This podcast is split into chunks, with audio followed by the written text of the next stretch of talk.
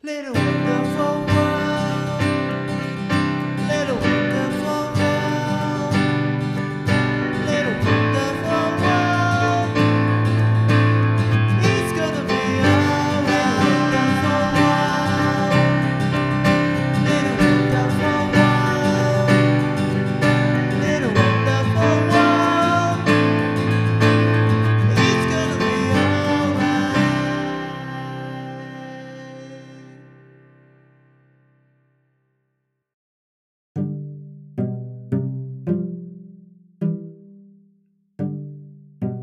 3歩先の未来。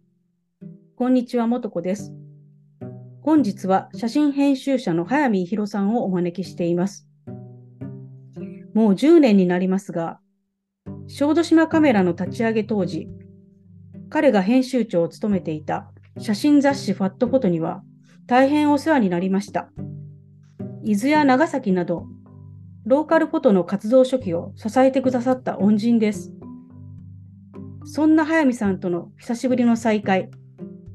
どんな話が飛び出すか、とても楽しみです。あー、こんにちは、早見さん。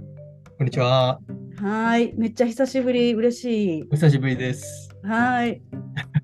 まずちょっとあの自己紹介をお願いできますか？はい、よろしくお願いします。早見弘と申します。えー私はですね、あの、T3 フォトフェスティバル東京というあの国際写真祭を、まあ、東京駅の東側のエリアであの開催してまして、まあ、東側っていうのは、えっと、いわゆるキラキラとした丸の内側ではなくて、まあ、どちらかというと、もうちょっと薄暗いあのサラリーマン州の強い八重洲とか、うん。えーまあ、あるいは京橋とか日本橋っていうエリアなんですけど、まあ、今、あのまさに空前絶後の再開発がまあ行われているような場所なんですが、まあ、その辺、元子さんもすごく興味あるかもしれませんけれど、まあ、その辺のエリアを、まあ、うんの中で、えーまあ、土地の歴史みたいなものを掘り起こしながら、写真うん。フェスティバルをやっていくみたいなことを主に今やってたりしてます。で、あとは、まあ、あの、いろいろあの海外の方の審査をしたりとか、そういうことをさせていただいてたりしてます。うん主に写真を仕事にしている人間です。今日はよろしくお願いします。はい、お願いします。あの、私とあの早見さんお会いしたのは、だいたい2008年ぐらいですね。もうそうなんですよ15年ぐらい前ですよね。恥しいですよ、本当に。ね、本当に。あの当時はあのファットフォトの編集編集長、副編集長かな、お父様そうですね、まだね、編集長にはなっていない時だったと思うんですけど、うんまあ、副編集長といった立ち位置でもないんですが、まあ、あの、すごくアクティブには、あの頃からやらせてもらってて、うん、お子さんとは、イベント、お苗場だったかな？多分。お苗場ですね。ですよね。で、うん多分お声掛けをするっていうのを、まあ、当時やってた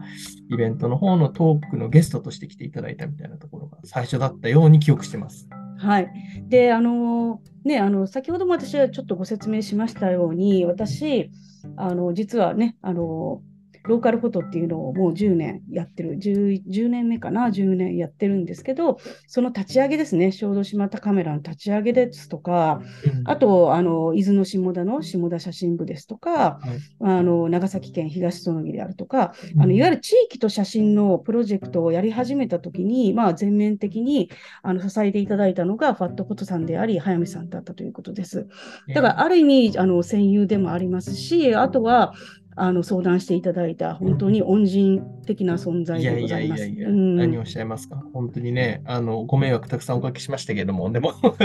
あの、本当にそういう意味で言うと、元子さんの一番最初にや、まあ、一番最初ではないか。一番最初はデーンドリームの方もあるから、でもただ、うん地元の人たちが写真を撮ってこう発信をしていくっていう活動で考えていくと、小豆島カメラがある意味一番うん最初だとすれば、その、本当に始まりのところに関わらせてもらったっていうことで、うんですよね。僕のルなんか結構いいうん部分でもあるような気がします。はい。いや、あのーなんか、なぜ今日ね、あのうんお招きしようかなと思ったのは、やっぱりこう、早見さんずっとね、あの写真の業界第一線でやってこられて、もうこの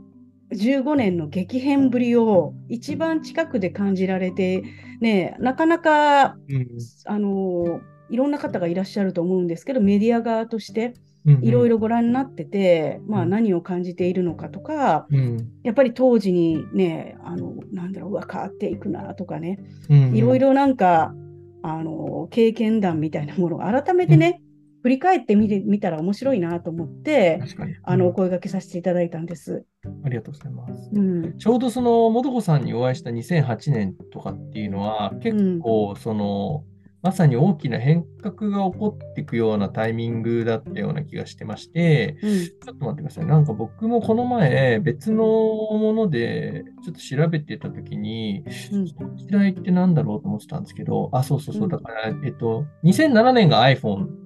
登場なんですよね。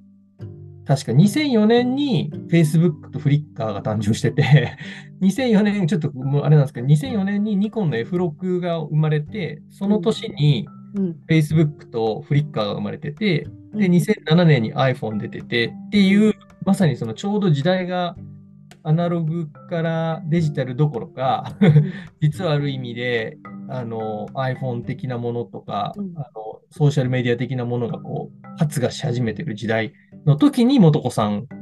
をお呼びしたっていう結構的なタイミングだったなと。うん、あの実は皆さん、パラダイムシシフトが2011年ってよく言われる方多いんですけど、私はうん。どちらかといえば、本当にハイムさんがおっしゃったみたいに、うん。SNS が登場し始めた2004年、うんうんそそしてあの YouTube が出てきた2005年、うんうんうん、それからスマートフォンが出てきた2008年とリーマンショックの2008年の方が、自分の中では一番、一番不安を感じてた。うんうんむしろ2011年の方が振り切れたというか、うんうんうん。えでもっと先に言うとですね、私の場合は、ーうん。1998年、これ小室哲哉さんもおっしゃってらっしゃるんですけど、うん。MP3 圧縮音源が出てきたときに、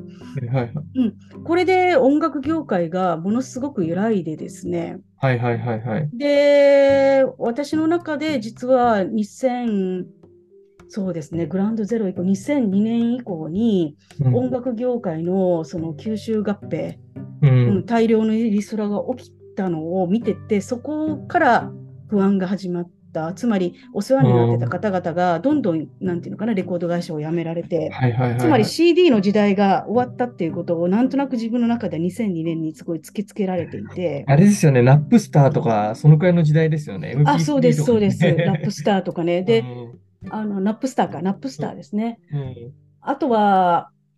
ちょうどその時、私、あの、ファーストタイムっていう、あの、スタイリストの伊賀大輔さうん。ん、大人気スタイリストの伊賀大輔さんと、ファースト、写真集を作ってた時期だったんですけど、最後の方にですね、うん。ある男性、スケーターの男の子を撮ったら、彼が iPod を持ってきて初めて見たんです。えー。で、ここに無限に音楽入ってるって聞いたときに、あもうこの写真集でフィルムが終わりだってことだと思う2002年。ううんん。なんかもうもう絶対変わるって思ったんですよ。その時すごく覚えてます。うんはい、すごいですね。その速さ、いや、だから、素子さん、そう、だから多くの人にとって、てか日本人にとっては、おそらく311のあった2011年が、まあ、僕もそうなんですけど、すごく精神性において大きい影響を与えてると思うんですけど、多分グローバルのレベルで影響って見ていくと、実はもっと前なんですよね。本当に iPhone 誕生とか、あの辺のところが、一番、うんまあ、さらにもう音楽の時にすでにその方が、僕はそれ見抜けなかった。ナップスターむしろ、すいません、今だから言いますけど、普通に喜びながら使ってたが、バカな無知な学生だったんで。あの喜びながら Amazon 使ってて日本が潰れていく感じとあまり変わらないというか、変わらないですよねうんあのう喜びながら App Store 行きながら Apple Store 行ってどんどんどんどん商店街潰れていく感じとあんまり変わらないんですけど、ただ、はいただ、あのーなんですかね、あのーまあ、それは私のお世話になってた担当者が消えていくっていう、うんううんん、企業の担当者が消えていくっていうことで、そしたら、どう考えてもフリーランスって危ないじゃんってやっぱ思いますようんうんそう危機感ありね。ますよね。うん で、やっぱり音楽業界ってある意味ニッチだったので、そこまで注目されなかったと思うんですけれども、同じように小室さんがやっぱり1998年、ちょうど宇多田ヒカルさんが出てきたタイミングと、いわゆる圧縮音源出てきた時って、まあ、やっぱりパラダイムシフトってそこだったんじゃないのかなとえー、思って面ますね白いですね。。宇多田ヒカルとうん MP3 って本が書けそうな感じのタイトルいやだってあのあの人パソコン1台で作ったって言って昔はそうじゃないのにってやっぱりもう、うんまさにそういう世代ですよね。何うん面白い。確かに。でも、そのくらいの時代に、素子さんとまさに初めてお会いしたんですよね。2008年か。だから、うん僕は多分その時まだ危機感っていうものはなかったんだけど、うんえっと、むしろなんかこう、その時は割と無邪気に、その写真っていうものが広がっていく喜びみたいなことの方が、まだ大きかったかもしれないですね。危機感っていうよりかは。というのは、その、あくまで自分が見てたものっていうのは、まあ、まだ若かったっていうのもありますけど、その、えっと、元子さんみたいに、その写真を直接そのお仕事をもらってる人たちが、あるいはその業界の変動を受けてき、なんだろう、移動していくっていうことよりも、なんかこううん。まだ、えっと、2008年で言うとデジタルカメラが、うん。いわゆる本当に一眼レフがいよいよフィルムカメラにとって変わるぞっていうような、うん 甘く輝かしい未来が見えてた時で、うんあの、多分そんな時代だったと思うんですよね。でも、うんあの、元子さんはその時代からすでに違うものを感じられてたっていうのは、なんか、やっぱりさすがだなっていうか、あの、なんか、えっと、まあ、プロとして、やっぱりこう、当時、私がプロになった、私は本当にラッキーなプロだった。まあ、それこそ音楽業界に拾っていただいたのがうんうん96年で、本当に。まあ、それは、あの、ウーアさんって方だったんですけど、やっぱり、そうは、で、その時って結構音楽バブルだったから、いろんな、すごい音楽がすごい CD が売れてたので、たくさんカメラマンがデビューして、うん。音楽とセットですごいかっこいい職業とされていたんですけど、ただ、あのそれでも狭き門だったんです。うんうんうんだから皆さんすごくそのフィルム時代の人たちっていうのはどうやって自分を個性を出すかっていうところで、まあ言ったらカメラ機にこだわり、ね、大判カメラを使うとかレンズにこだわるとかものすごく一生懸命独自性をこだわってきたのに突然やっぱりこうデジタルが出てきた時にかつて例えば5年か10年ぐらいかけて培ったいや10年ぐらいかけて培った技術が一瞬でもうできるあの同じクオリティになるっていうことはもう大変これはもう私み未来ないなってことはもうそもそも思っていたんです、デジタルなるほど、なるほど。うん、で、あのーそれがまず一番怖かったですね、う本当に。んうん、そっか、まあ、でもそうっすよね。多分、そうか。ああ、面白いですね。なんか、だから、まあ、僕は今でこそ仕事はどちらかというと、そのプロのフォトグラファーの方々とご一緒してお仕事したりとかが多いんですけど、まあ、僕に今40なんで、まあ、2008年とかっていうと、まだ、そうだな、まあ、入社して3年とか4年とか、多分そんなもんですから、まあ、いわゆる第二新卒的な感じだったんで、まあ、そこまで、あの深いことをそれぞれ考えたことが、まあ、あんまりなくて、ただ、まあ、えっと、ちょうどそのくらいの時期に、まあ、僕はもともとアメリカの大学留学してたりとかっていうこともあったんで、英語が全然活かせてない、つまりその写真の世界に入ってきてるんですけど、写真会自体で英語を使う頻度っていうのがもうほぼゼロに近い状態だったっていうのを覚えてて、で、何のためにこう自分がその留学してきたこととかっていうものをこの業界に行かせてるんだろうみたいなところ結構悩んだことがあって、多分2008、2009年ぐらいですかね。多分そのぐらいのタイミングで、いやもうちょっとこの自分、英語だったりとか、その海外っていうことのし、まあ、視点みたいなところを自分の仕事として、まあ自分の仕事として作っていきたいなと思ったのは多分それくらいだと思ってた。ちょうど元さんと出会ったぐらいのタイミングの時っていうのは、うんまだ今その T3 なんてこともちろん考えてもいないし、うん海外ってことをようやくなんか少し自分のものとして考えていこうかな。まあ海外っていうか、あの、もうちょっと国際的なフィールドで何かできないかなって思ってたタイミングだったなとうん思ってて、うんうん。まだなんかそういう、なんだろう、プロとしてのカメラマンの人たちがそういう危機感を感じ始めてたっていうような温度感ではまだ見れてなかったと思うんですよね。うんうんうん。でもあの私はなぜそのは早見さんと話して面白い今話してよく分かったことを最近気がついたことがあってうん。実はあの2008年ってえっ、と2007年にスマートフォン iPhone が出てきて、うん、で2008年に確かリーマンショックがあって、したねはいうん、でその辺の転機なんですけれど、もう一つ2008年大切なことが起きてるんですけど、うんあのー日本の人口減少が始まるんですよね、ここから。ああ、そっか。うんうんはいあのー今多分、早見さん、いろんなところでコミュニティ行くと、写真業界が一気に高齢化してるのはもう感じてらっしゃると思うんですよ。はいはい。うん、もう大体50代とか60代とか、ちょっと黒っぽい人たちになってきていると思うんですけど そ、うん、でも早見さんが2008年にお苗場やってた時はもう若いエネルギーだったと思うんですよね。うんで、そのやっぱりこう、あの高齢化社会は何で起きたか、あの少子高齢化が何で起きたかっていうのは、もうもうそれはもう本当に70年代ぐらいから分かってたことなんですけど、うんこのベビーブームの後になってね。特に80年代は人口増加しすぎてるっていう問題があったんですけど、減減少に本当に入ったと。それはやっぱりこう、都市都市化が進んで都市都市で住むと、うん。なんていうのかな、やっぱりこういろいろコストがかかるので、子供たくさん産めないっていうところで人口減少になっちゃったっていうところが大きいと思うんですけどね。はいはい。そうでそうすると人口減少になると何が起きるかって言ったら、単純に働き手がいなくなるから、国自体がどんどん縮小していくっていうところ、でしで、そこに、そこの一番、そこの、なんですかね、トップランナーとして地方の、えっ、と、なんだか地方の衰退みたいなものが始まっていったっていうことなんです。うんで、あのー私、その、早見さんがすごい思ってらっしゃったことっていうのは、よりこうグローバルに、英語があるし、ちゃんと日本の文化を伝えたいと思ってらっしゃったと思うんですけど、私はなんか、デジタル化っていうのがグローバル化だと思ってたので、早見さんはすごいデジデジタルっていうものにすごい強い人だなとは思ってたんですけど、あのデジタル化と、実は人口減少、少子高齢化ってすごく似てるのではないかなと思ってたんですよね。はいはい。えーどういう意味ですか、それは？あ、違います。あのデジタル化とあの地方の衰退っていうのはすごく似てるのではないのかなと。うん。なぜかというと、あのやっぱりあの全部それがあのデジタルデジタルデジタル化されていくことによって、例えば商店街が当然、ね、どんどんキャッシュレスになったり、働き手が必要なくなっていったら、そこの仕事がなくなっていくんで、うんうんうんそしたら都会に流れていくっていう状況が生まれていくと。うんそしたらますます少子高齢化が進むみたいなことがあってですね。確かに。だからそのデジタル化と、あのいわゆるこうあのそうですねあの人口減少社会っていうのはやっぱりすごく似てる。うん、で多分それを2006年の段階でちあのいわゆるこ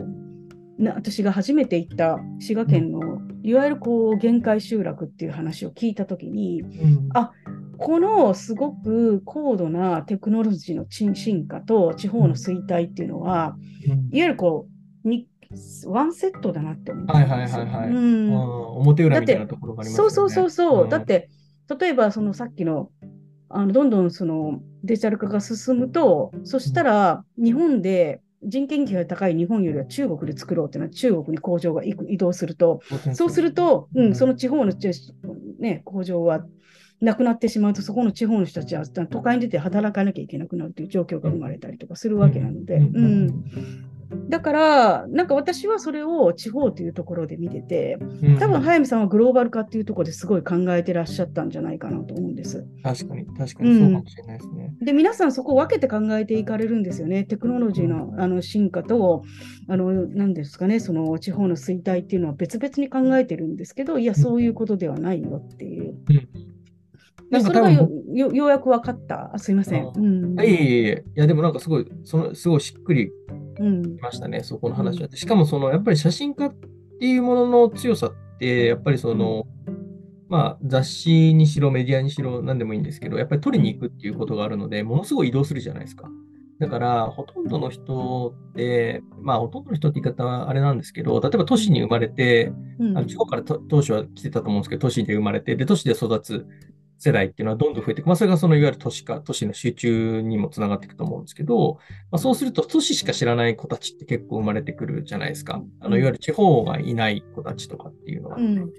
で、そういう子たちってやっぱり地方で起こってる、その、状況っていうのを全く知らないまま大きくなっていったりとかするから、要はその、うんそもそも別に無関心ということ以前に知らない知らない。っていうことが多かったりするわけですよね。で、うん元子さんだったり、まあ、あるいはフォトグラファーの方の強みって、そういういろんなところに当然行くから、その撮影の、まあ、それはロケにしても何にしても、うんそうするとやっぱりこう見てくるわけですよね、それをね。うんだからこう、もう如実に強くそこを感じられたんじゃないかなと思ってて、で、僕はカメラマンじゃないから、その地方を回っていくみたいなことは2008年の時やってなかったんだけど、まあ、唯一恵まれてたのは本当にその海外とかに行ってたから、ある意味その、えっと、客観的によそ者としてあの扱われつつ、まあ、その自分の国を見たりとか、都市を見るっていうことができる環境にあったんですよね、たまたま。で、元子さんは多分それがもう職業というか、あの自分の視点としてあったんだけど、僕はまあたまたま環境に恵まれてそういうふうにあったから、うんまあ、そっちのグローバルな方に行ったんだけど、でも多分おな同じような変化の渦にいたのは間違いないんじゃないかなっていう気は、さっきの話聞いてて。そうですね。なんか多分、早見さんがアメリカから日本を見たり、フランスから日本を見たりとかした時と、日本にいただ暮らして日本を見てるのは全く違うので、うん。うん一緒だったのかなっていうことですね。あと、あのー私があの時頻繁に地方に行ってたことっていうのは、地方で起きてることをいずれこれ絶対上まで上がってくるって思ったから、うん。だから急がなきゃいけないと思って、で、あのー改善できるところ、で、それただ見てるだけではなくて、うん。もし私が関わることで改善できるのであれば、改改善できるポテンシャルもあるものは改善しておかないと、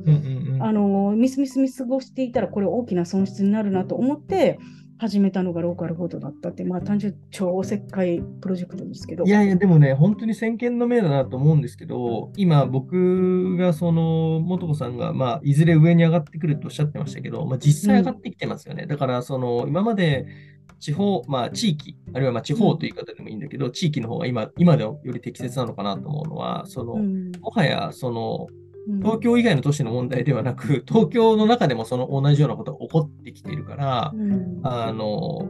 まあ、いそれはいろんなところで起こってると思うんですけど、えっと、今やってるローカルフォトみたいなことの活動っていうのが、うん。あの単純に、えっと、消滅可能性自治体とかって言われてたところだけの話じゃなくて、日本国全体の問題になってきてるっていう感じがうん。うん。うんいや、あのー実は私、あの最近あの奈良でそのローカルフォトをやってるね、ローカルフォトを何の何をするかって言ったら、ね、地域の人たちに、私が撮るのではなくて、地域の人たちに街を歩いてもらって、まあ、例えば商店街の、あのー人たちを撮ってもらったりとか、まあ、農家とかものづくりの人を撮ってもらって、で、それをやっぱり発信してもらうという活動なんですけど、あのちょうど1週間前も奈良に行ってきまして、あのーその奈良のあの担当し事業の担当してくださった方が、えっ、と、元某、あのー家電メーカーと、現家電メーカーのお二人だったんです。名前はね。で、あの、そしたらその現、その、現家電メーカー、女性だったんですけれど、その方はテレビを作っていらっしゃるんですけれど、うん、テレビの、いわゆる営業の方じゃないですよ。テレビで設計をされてる方なんですけれど、なんかね、あの、これ、社内でもやんなきゃいけないみたいな話になったみたいで。ややりたいみたいなことうんで、うん。なんかね、ちょっと今考えてますみたいな。連絡をいただいて、つまりどういうことかというと、あのーコミュニティが潰れてるのは、うん。もう、あのーなんていうのかな、小さな過疎地域だけではなくて、それはもう東京の例えば豊島区だけでもなくて、いわゆるもうあの地域というものだけではなく、企業とかうん学校とか全部のコミュニティが今いろいろなくなってきた。で、その一つはやっぱりこうデジタル化とやっぱりグローバル化によって、うん。その個人でコミュニケーションが簡単になったからこそ、そのかつてのコミュニティ、かつてのいわゆるこう、テレビが主体だった頃の日本のコミュニティ、マスメディアが主体だった頃のコミュニティっていうのが、本当にもうすべて何か、あの、こう、なんていうのかな、あの、ほころびつつあるのではないかなっていうのは、すごい、危機、危機をすごい感じてますね、本当に。うん。いや、でも本当そう、だから僕らやってる、その中央区のうん。八重洲とか京橋とか日本橋ってエリアも、まあ、ちょっと先ほどの説明もしましたけど、まもうちょっとだけ説明していただけませんなんか、あの、聞いていただいている方に。あそうですねごめんなさいうんえっと少しだけ。うん。あ、そうですね、失礼しました。うんついこう、元子さんだからね、あの、うん、あの、ぜひね、なんかこの話聞いた方が次回見に行っていただけるように少しだけ宣伝も兼ねてお願いいわかりました。えっと、その僕やってる T3 フォートフェスティバルっていうイベントはですね、まあそもそもなんで T3 なのかっていうのもあるんですけど、あの、まあ写真のイベントでございまして、で、あの、東京駅の、まあ、東側、先ほどもお伝えした八重洲日本橋、京橋っていうエリアで展開をしてますと。で、まあ、まあそもそもなんで京橋かって言われると、まあ我々のギャラリーが京橋にあって、もともとその前は上野公園とかでやってたんですけど、あの、ちょうどコロナになる2020年、まあ、いわゆるオリンピックが本来は行われる予定だった年ですね。えっと、まあ、僕らは、あの、その時は、その文化、まあ、まさにお父さんが先ほど顧問としての写真って話をしてましたけど、写真、あるいは表現、芸術、まあ、あるいは写真メディアのあり方ってもっと顧問であっていいと僕も思っていて、で、それを体験できる場っていうものを、えっと作っていかなきゃいけない。で、そういうものこそ、まあ、あの、まあ、ある意味オリンピックっていうのもソフトディプロマシーというか、いわゆる文化のあの営業みたいなところがあるので、まあ、文化庁ももちろんお金をかけて東京東京フェスティバルやってたりとか、あれは文化庁だけじゃないか、あの、アーツカウンシルもやってたと思うんですけど、やってたりとかしてたと思うんですが、えっと、まあなんかそういう流れの中に、あのしっかり自分たちも入ってや、写真を売り込んでいきたいっていう思いが、まああるんですね。で、まあ、それはともかく、まあ京橋でやり始めるんですけど、えっと、まあ、いくつかお話しなきゃいけないことがあって、えっと、一個は、えっと、その京橋とか八重洲日本橋ってエリアっていうのは、えーまあ、東京駅の、まあ、まさにど真ん前の非常にこういい立地でありながらも、まあ、誰も魅力だと感じにくい場所の一つではあるように思っていて、まあ、つまり利便性はいいし、すごくその、えー都心機能を持っていて素晴らしいんだけれども、まあ、目的があっていく。なんていう、あんまりその、そこに行くことを目的としないというか、例えば、まあ、吉部屋に行こうよとか、六本木行こうよとか、まあ、あるいは、今の子たちはそうじゃないかもしれないけど、まあ、どっか行こうよってなった時に、八重洲行こうよってあんまりならないっていうかね。もしくは京橋行こうよとかってならない。まあ、日本橋はもしかすると、まあ、やっぱり日本橋っていう歴史が分かりやすいところもあって、年配の方なんかはあるかもしれないですけど、特に京橋、八重洲はなかったけど、ただ歴史をこう紐解いていくと、えーまあ、ご存知の方も多いかもしれないですけど、あそこっていうのは、その江戸の本当に中心っていうか、江戸城の、あの、まあ、本当にお膝元で、いろんな、えーまあ、いわゆる、なんていうのかな、職人街だったんですよね。いろんな職人がそこに住んでいたと。わかりやすいところで言えば、江戸歌舞伎が発祥してたりとか、あるいは、えーそうだな、歌川広重が、まあ、最後の住処にした場所があったりとか、で、今も、あのその頃の絵図とか見ると、あの歌川広重が、あ、こっから京橋の橋を描いてたんだとかですね、あ、こっからあの富士山を眺めてたんだみたいな場所とかがあったり、まあ、あるいは本当にその骨董通りっていう通りがまああるんですけれども、まあ、そこには青山二郎が来てたりとか、小林陵がまあ来たりとか、白洲雅子が来てたりとかですね、まあ、あるいはあの、え坂口安吾が飲みに来てたりとかですね、まあ、そういうこう文化人たちがたくさん集まってたような名残も残ってて、非常にその文化的な地層もあると。で、まあ、それは江戸から続いてるんですけど、ところがまあ今の京橋とかに、まあ、八重洲っていうのは、まあ、どちらかっていうとオフィス街とか飲み屋みたいなところのイメージの方が強くてですね、まあ、そこすごくもったいないねっていうこともあり、えっ、と、まあ、かつ今、まあ、すごく再開発が行われているので、まあ、綺麗にめちゃくちゃなってきてはいるんですけれども、まあ、ともすると、あまりこう特色のない街になりかねないみたいなところもありまして、じゃあそこを、まあ、あの、はまあ、うまく京橋とか八重洲を盛り上げていこうとしている、まあ、ディベロッパーさんたちとか、あるいは、まあ、その、骨董通りの住民の方々といるんですけど、そういった地元の方々と一緒に協力しながら、えーまあ、写真というものを使って、そこに文化観光を作っていくようなことをしましょうっていうのが、まあ、僕らがやってることなんですね。で、あそこってあの、えー京橋はご存知の方も多いかもしれませんけど、アーティゾン美術館があったりとか、あと国立映画アーカイブがあったりとかってことで、まあ、あの、小さい町ながら美術館が、しかも日本を代表するような美術館がですね、あったりをしていて、で、そもそもなんでかって考えると、えっと、あの辺が昔映画の街って言われてた時代があって、あの、今でこそ有楽町の方に、あの、移ってますけれども、あの、日活とか東映とかが、まあ、あの辺とかに本社を構えてた時代があって、で、なんでかっていうと、実は、あの、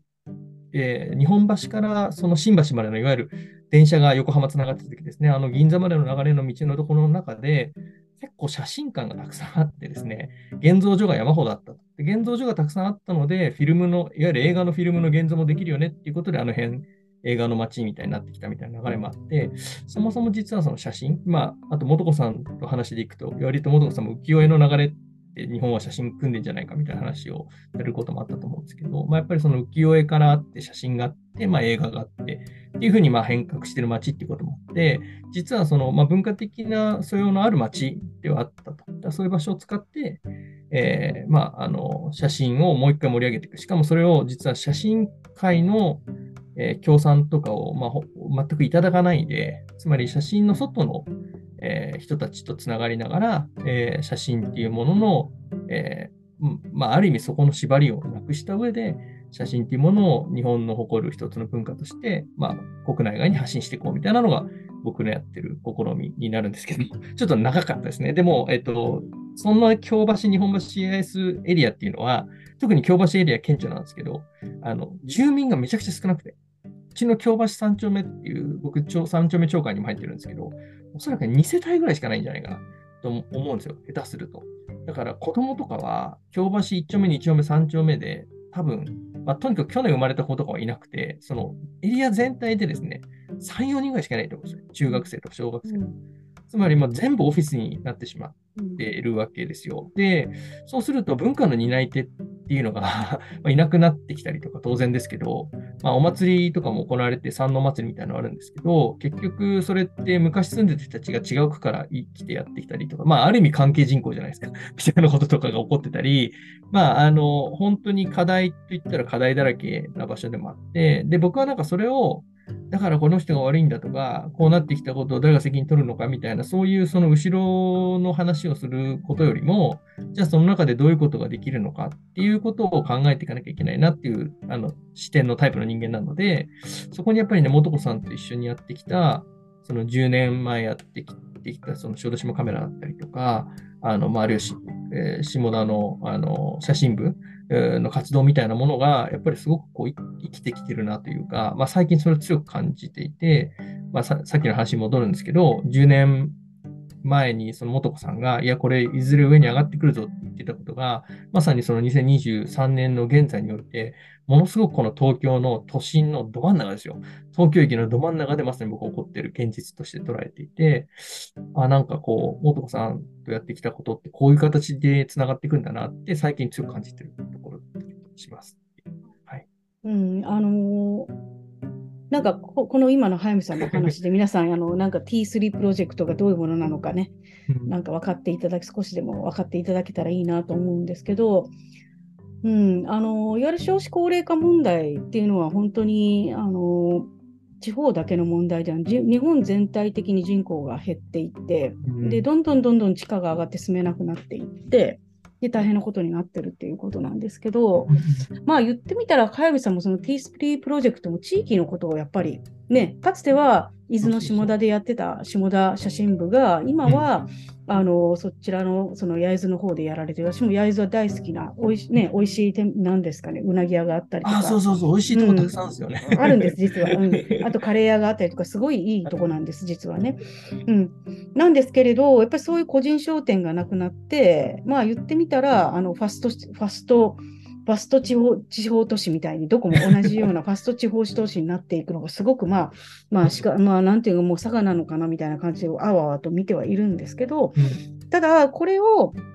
なんとなく受け入れる、受け止めるのではなくて、やっぱりこれは一つの何かの流れだっていうことを気づくためには、やっぱり実際、あのね、一番初めに MP3 が出てきた時と、うんそれからスマートフォンが出てきた時と、SNS が出てきた時と、リーマンショックっていうのは実は全部つながってるって分かるまで、うん。めっちゃ時間かかった。まあ、はい。なぜならば、本当に、あの、本当にこう、なんですかね、人手がいらなくなった時に、うん、そしたらあの人件費の安いところに工場が、ねあの今今はもう日本の方が人件費安くなってるんですけど、東南アジアとか中国に行っちゃって、そしたら日本の働き手がいなくなって、で、うん。日本の人たちはみんな都市に行くみたいな、うん。そういうなんか流れみたいなものが分かっていないと、うん。なんかやっぱり私は写真家としては社会が見えてこないと思ってたんで、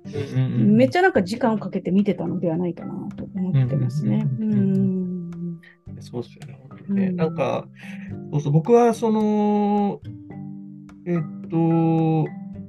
最初からそのフェスティバル自体をそういう地域のためのものっていうような視点は、実はそんなにうん。正直な話言えばなくて、まあむしろ写真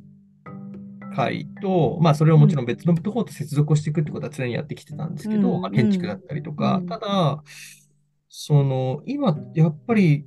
うん。結局そこにまた戻ってきてるなっていう感じが強くしていて、まあ、去年ぐらいからその東京ダイアログっていうプロジェクトも始めて、あの東京をその写真、こっちはプロの写真家さんに撮らせる、撮ってもらうっていうことをしててですね。で、その、それはもともと何かっていうと、60年代、70年代にまだその写真雑誌がめちゃくちゃ元気だった頃に、あの、その雑誌が日本のカメラマンさんたちに作品を撮ってもらう。例えばカメラ毎日なんかだと、あの、何十ページも関東でグラビアでやってもらったりとかしてて、で、それがいわゆる世界に残ってる、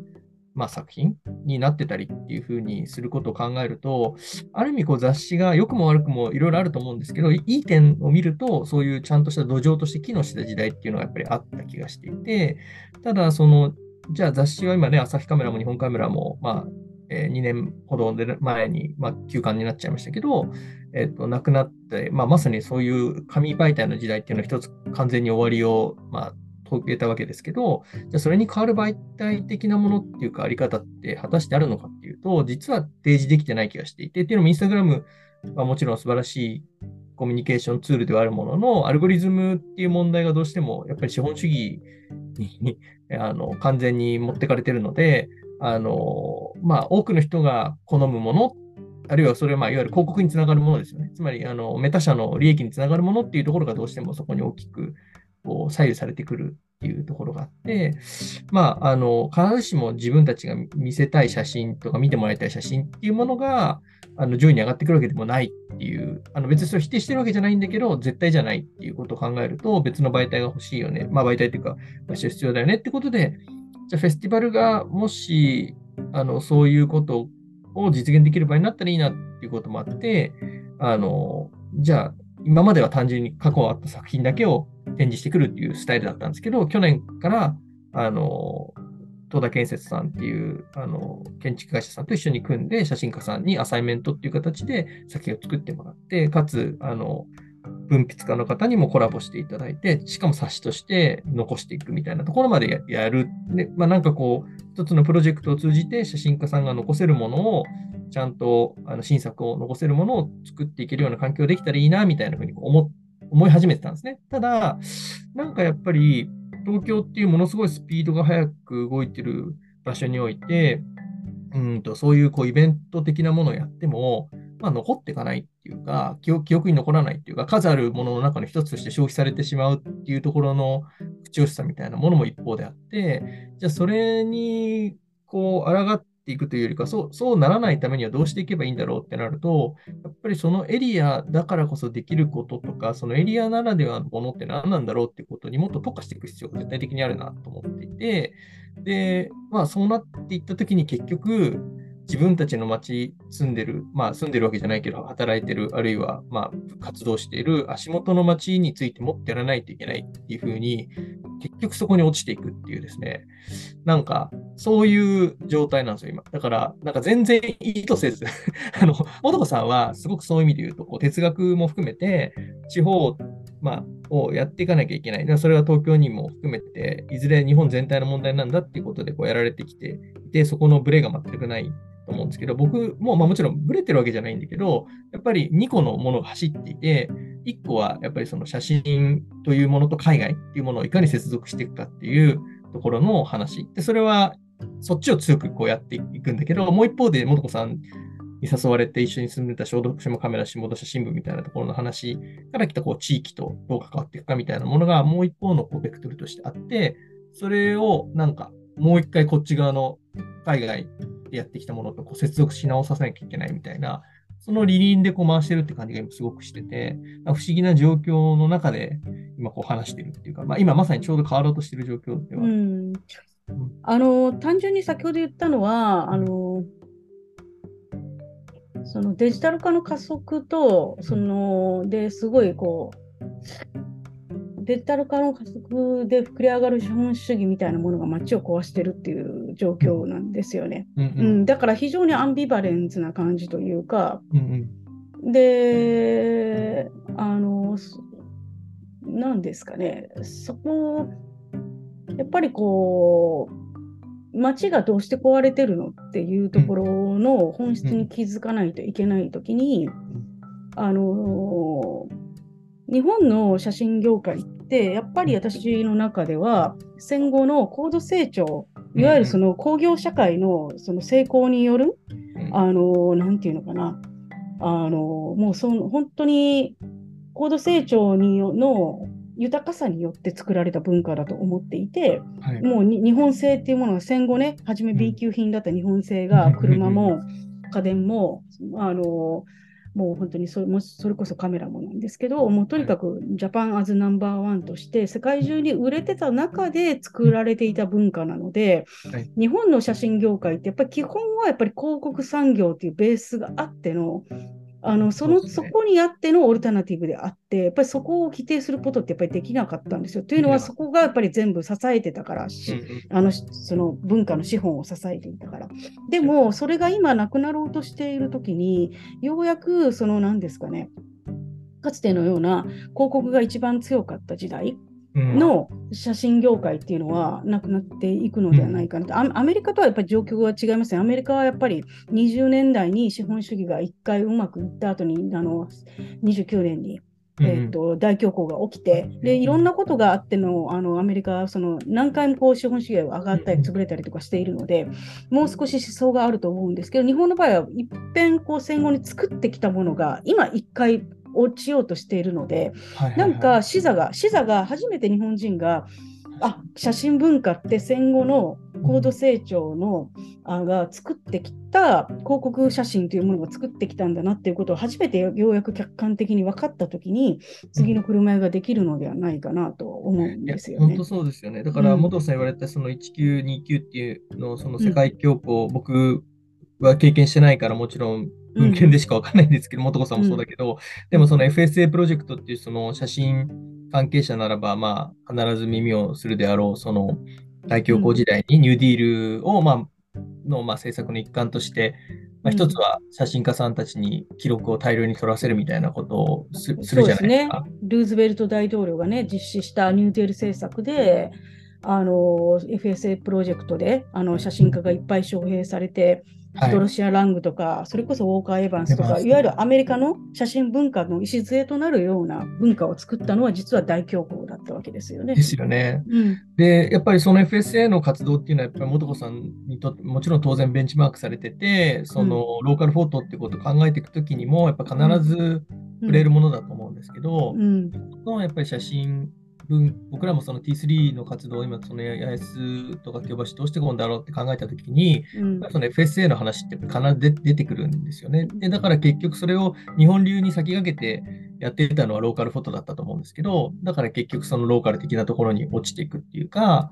あの、感じがしていて。で、その面白い話がちょっとあって、その、僕、フォトビルっていうニューヨークのフォトフェスティバルうん。に、えー2012年ぐらいに初めて行って、で、うん。多分それが第1回だったんですけど、うん。あのすごいこう感動したというか、まあ今当時の詩を見るとすっごいしょぼいフェスティバルなんだけど、でもそれでもすごい感動したのが覚えてて、いわゆるコンテナを使ってニューヨークのブルックリン、えーブリッジパークのところにやってるフェスティバルがあって、うん。食のイベント、スモーガスバーグっていうフリーマーケットがあって、ドッグランがあって、その延長線上に写真のフェスティバルがあるんですよ。で、うん。いろんな人が来てて、で、うん。まあ、やってるのはまあドキュメンタリーの写真が多いんですけど、すごうんくそこにこうみんながビールを飲みながら、あうんつまり、あれですよね。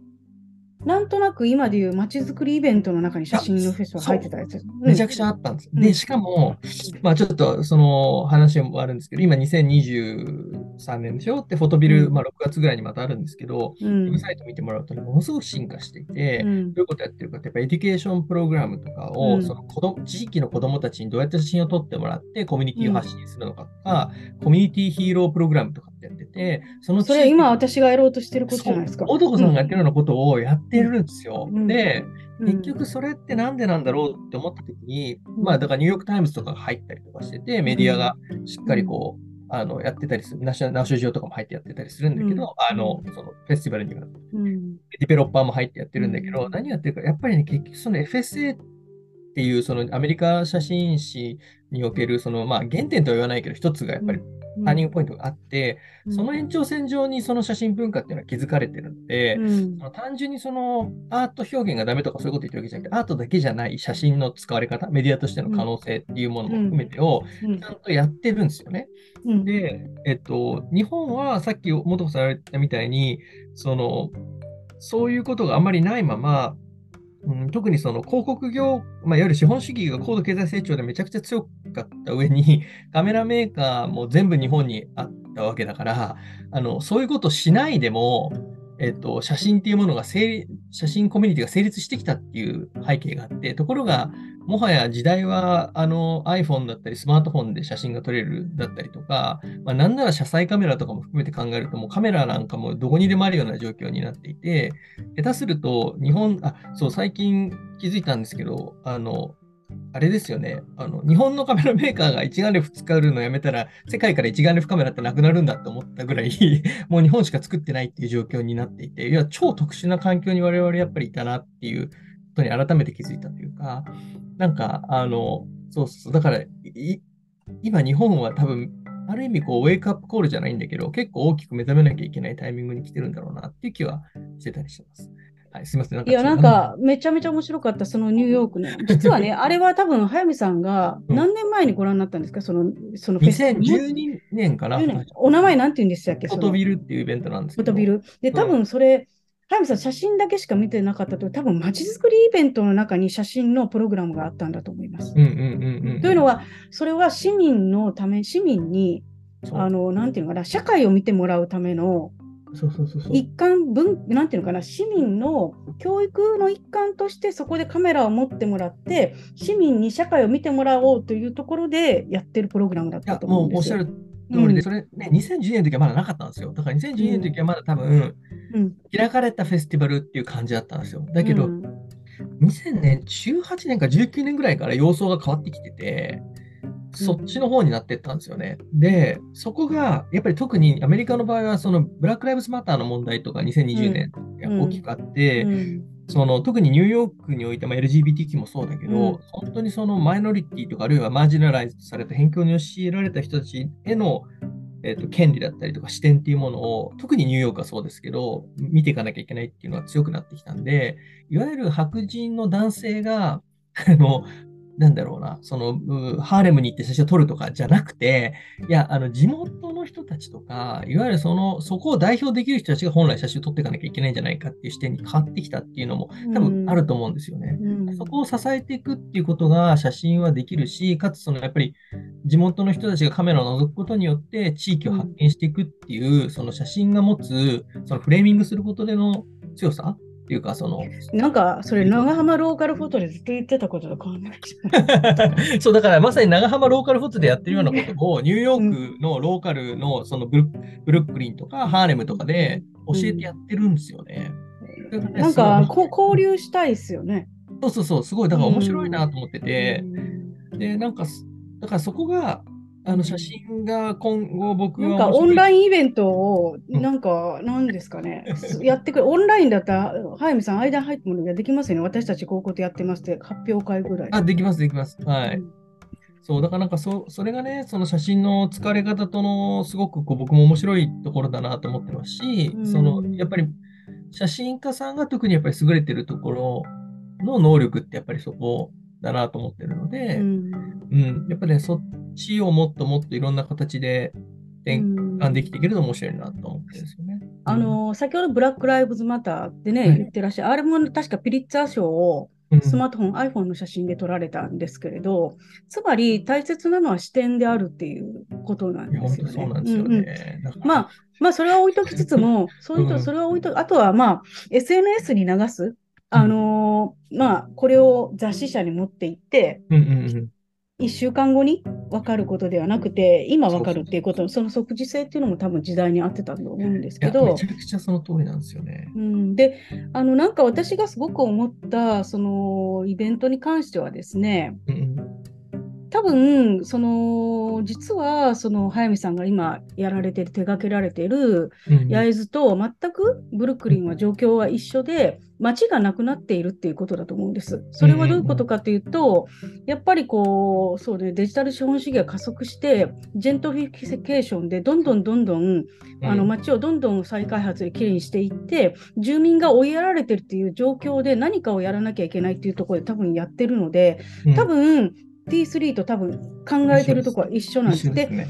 私は日本人が今気がついてほしいところそこで日本の中でなぜかめっちゃ高層マンションなんかなんかどんどん再開発が起きるなんてぼーっと見るんじゃなくってうんうん。これは全世界に起きていてそれはなぜかって言ったら単純に私たちが好んで使ってるスマートフォンもそうですし、Amazon とかそういうことをやってるおかげで、まあ言ってみたら、まあそこでそういうふうにお金が動いていって、もともとあった商店みたいなものがどんどんどんどん駆逐されていって、じゃあそしたら駆逐されていく商店街守ろうよって言って、八重洲でもやる、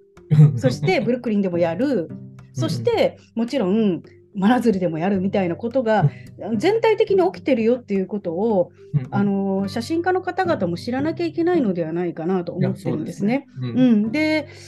あのーそこの気づきっていうのが多分10年前のやっぱり写真家の方にはなくってあくまでも日本のまあ例えば今って BTS のファンってね韓流って今すごいもう特にジャニーズを超えた人気になってるんですけどとにかくグローバル化だと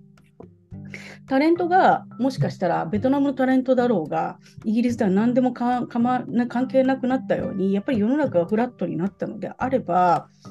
そのに、ね、20 10年ぐらい前だったらあくまでもやっぱり日本の中で日本の文化でで日本のあのサブカルチャーを学んできたけれどこの全体像みたいなものを見て少し社会的視座を上げないとなんか解像度の低いままに何かなんか再開発起きてるねだと いけないんじゃないかなと。で,、で私が例えば小豆島カメラをやったりとかや私が一旦カメラをちょっと横に置いてですよそういうプロジェクトやった理由っていうのは、それをいろんなとこで仕掛けることによって、うんうん実際社会ってどうなってるのかっていうことを体験して自分で見たかったってこと。はいはいはいはい。うんうん、だからあの小豆島だけじゃなくて下田もそうですし、うん例えば長崎もそうなんですけど実は小豆島も下田も長崎も全く同じブルックリンと同じ商店街がなくなって人がいなくなっちゃって、であのどんどん過疎地域になってるってこれ一体どうなんっていうのを一個の町じゃなくていくつか見ながらその掃除系みたいなものを探していかないと分かんないと思っていて。うん、いたっていうことがすごくあります。だからすごくなんかずっとプロジェクトをやってきて今もう20箇所以上になるんですけど、うんうんなんか良かったなってすごくそこは思いますね。いや、まあ本当に、でもそうですよね。まあ、元さん、さっきもちょっとお話しされてた、その、うんえー一つのことがまあ別の、いわゆるバタフライエフェクトじゃないんだけど、その一つのことが別のことに影響を与えるみたいなところのうん話で、やっぱり資本主義のにおけるそのお金の移動の仕方によって、いろんなものの影響が受けてて、うん。その一つの表れが、まあ、ジェントリフィケーションって、まあ、いい面も悪い面も両方あるんだけど、まあ、悪い面の方がやっぱりどうしても目立ちますけど、そのジェントリフィケーションのこともそうだし、いわゆる地方の商店街のやつっていうのも、結局僕らの利便性ですよね。だから資本主義の場合だと。利便性の裏に全部起こってることうん。だったりするので、うん。やっぱりそこをただこうぼーっと見上げてるだけでは、やっぱりまずいというか。うん。あと、自分の自分の街だけが変なのだと思わずに、実、はブルックリンと、で、東京のど真ん中の焼津と、うん。そして長崎県は一緒だよって分かったときに、うん。何か見えてくる、あの今の時代性がさらに見えていく。で、このブルックリンと,、えー、と焼津、東京の中心と長崎県の東園木が一緒っていう時代っていうのは、これは先ほど言ったウォーカー・エヴァンスの時代にはなかったことなんです。そこは楽しみたいって私はそうそうう、そ思わけです。こは本当そうですよね。うんうんおっしゃる通りだと思います。うんおっしゃるでしかもそれはまた多分、いわゆる高度経済成長期を終えた、いわゆる、うんなんていうの、発展途上国ではなく、うん。いわゆる発展途上国ってもはやない気はするんですけど、いうん。まあ、ないというか、そのいわゆる先進国と言われたところが、もう先進どころかもう なんか死にかけてて、ニューヨークとか、まあ、うん。日本もそうだし、まあ、ヨーロッパがそうですね。ヨーロッパはまうん。まさにそうじゃないですか、うん。ってなってて、でむしろ新興国って言われてる国は、うん。まあ、僕、インド行ったことないか分かんないですけど、例えばシンガポールとか、うん。ドバイとかクアラルンプールとか見ると、もう街の作り方が、もうやっぱりこうニューバージョンの都市の作り方してるんですよね。で、それやっぱ東京とは全然違うタイプの都市の作り方、まあテーマパークみたいな感じの都市の作り方してて、真っ白いしね、どこもなんかイメージとしては。なんか、あ、こういうところから来ると東京がむしろちょっと懐かしいぐらいの感じに見えるぐらい、やっぱり変わってきてるなと思ってるから、うんなんかそれもまたなんかこう、そその視座も持ちながらなんか見ていく必要あるなっていうのはちょっと最近思ってます。なんかまあ今ね、コロナでなかなか海外に行けないくはなってるんですけど、うんなんかこうやってね、あの、ん SNS だったり、Zoom とかで会話もできるので、うんまずはなんかね、元さん言われてたみたいに、フォトビルでやってる、教えてるような、そのローカルヒーロープロジェクトってやってる子がいて、その子ね、多分ね、中国系のアメリカ人の子なんですよ。会ったことないんですけど、んウェブサイトに名前が載ってて、中華系じゃないかなと思うんですけど、だからアジアの目線なのかもしれないし、それはちょっとわからないんですけど、もとこさんと話してもらったら面白いと思いました。はい。